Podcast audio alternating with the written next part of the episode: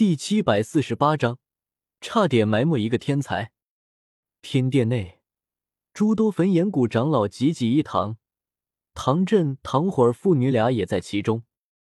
赤火长老走在唐振身旁，暗暗问道：“谷主，你之前怎么同意让纳兰公子为盟主？他虽然和火少主关系好，但这个盟主之位，还是应该由谷主您来担任才最好。”唐振反问道。盟主由谁来当重要吗？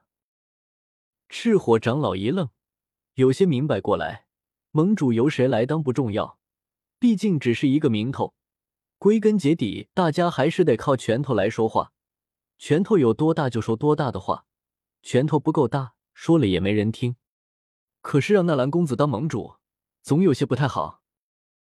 赤火长老咕囔道：“倒不是对纳兰叶有什么意见。”纯粹是他一大把年纪了，可纳兰叶才多少岁，凭什么当盟主？以后他见到对方还得先行礼，喊一声盟主。他有些受不了这个。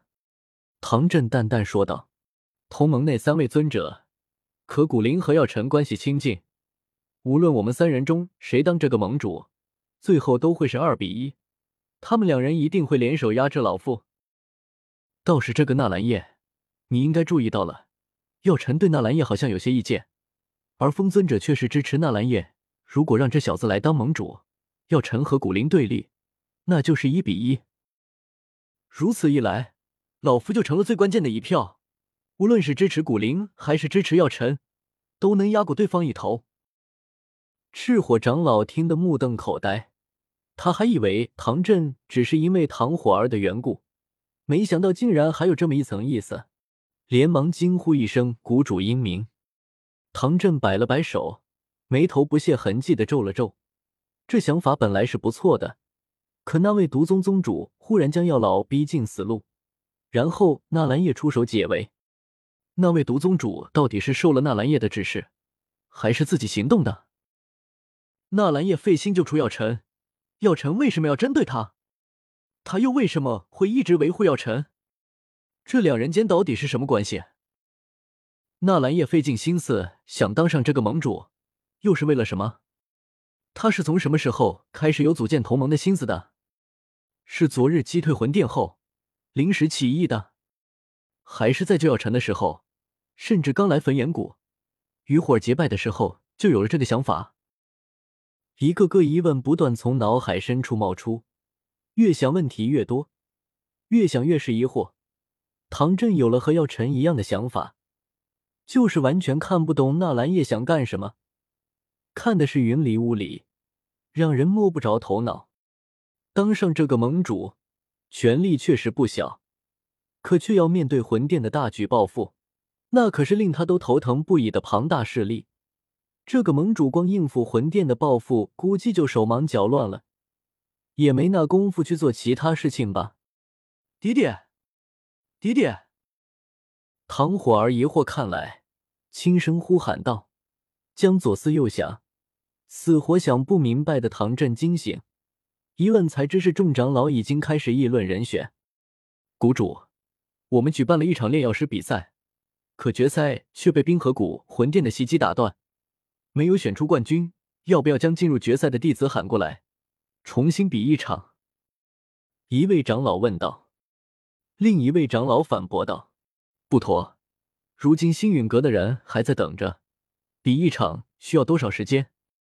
依老夫看来，那些进入决赛的人中，以蓝颜实力最强，炼制过五品上级丹药，此子小小年纪就进入焚炎谷修行，对焚炎谷的忠诚度毋庸置疑，不如就选他吧。”一位女子长老冷冷一笑：“蓝颜炼制的五品上级丹药根本没有成功。”说到底，不过是个五品中级炼药师，而另一位进入决赛的弟子卢月也是五品中级炼药师，不比蓝颜差。谷主，女子心细，也容易讨人亲近，还是让卢月拜药尊者为师吧。两位焚炎谷长老起了争端，其余长老默默看着。不少长老确实心中门清，这两位不是别人，正是蓝颜和卢月的老师。这是为了给自己弟子争一个前途。药尊者是谁？那是一位尊者，更是名扬天下的炼药宗师。若是自家弟子能拜药尊者为师，不仅弟子前途光明，他们这些做老师的也能沾些光。至少以后请药尊者炼制丹药，比别人更容易请动。两位长老各执一词，不断贬低对方的人选，抬高自己的人选。唐振虽然不清楚其中的关系，却也将事情猜了个大概，当即脸色阴沉下来。拜药尊者为徒。这是他亲自带队去亡魂殿挣来的，为此还被摘星老鬼打伤。这个人选对焚炎谷来说极为重要，说不定就能为焚炎谷培养出另一位药尊者，哪里容得两人藏私心？这人选一定得是焚炎谷炼药天赋最好的弟子。赤火，炼药比赛你也去看了，你觉得该选谁？唐振淡淡问道。之前为了疗伤。他并没有去看炼药比赛。赤火长老迟疑了下，谷主，决赛没有进行完就被冰河谷的袭击打断，老夫也不知道谁能胜出。不过蓝颜和卢月确实是品阶最高的两位炼药师。这话说了和没说一样。唐振脸色一黑，难不成真要再比试一场？虽然可能要花费许多时间，不过事关重大，值得这样做。角落中，一位长眉长老迟疑了下，忽然穿过身前几位长老，凑到唐振身前，拱手禀道：“谷主，老夫有一人要举荐。”又来一个。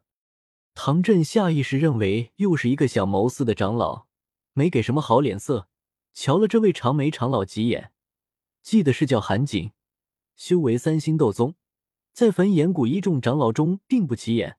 属于边缘人物，就这么一位边缘长老也敢凑上来以权谋私，唐振脸颊紧绷，暗道回头得整顿整顿焚炎谷的门风了。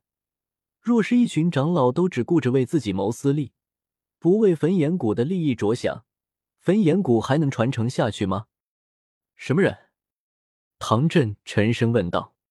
韩景一咬牙，顾不得得罪蓝颜和卢月的老师。比他序列更靠前的两位长老拱手说道：“谷主，此人名叫周川，同样是进入决赛的一位炼药师弟子。决赛那一日，冰河谷魂殿联手袭击，众长老出手迎敌，我焚炎谷山门内乱作一团，其他进入决赛的炼药师弟子纷纷放弃炼丹，选择逃避，以至于一炉炉炼制到一半的丹药纷纷炸炉。”此时，仅有周川与卢月两人不曾逃离，留下来继续炼丹。之后，卢月炼丹失败，唯有周川一人坚持到最后，成功炼制出一枚堪比五品丹药的四品巅峰紫云丹。唐振脸上露出一丝惊愕，有些不敢置信的看着韩景。只是光听韩景口述，他脑海中就浮现出了一幅画面：整个焚炎谷山门乱作一团，天上地下到处都是厮杀。而这位名叫周川的焚炎谷小弟子，便静静盘坐在这漫天血与火中，持之以恒的炼丹，不曾被外界打扰到丝毫。唐火儿谈口微张，惊讶道：“还有这么一位炼药师吗？那天冰河谷攻来，整个山门都乱作一团，竟然还能坚持炼丹，最后还炼丹成功，这人真厉害。”唐振责怪的看了眼唐火儿。你也去了决赛现场观看，怎么就没注意到这个周川？要不是韩景说了出来，岂不是就此埋没了一个天才？来人，速速去将这个周川喊来！唐振沉声说道。忽然又看到蓝颜、卢月的两位老师，嘴角抿了抿，又补了一句：“把蓝颜、鲁月二人也换来。”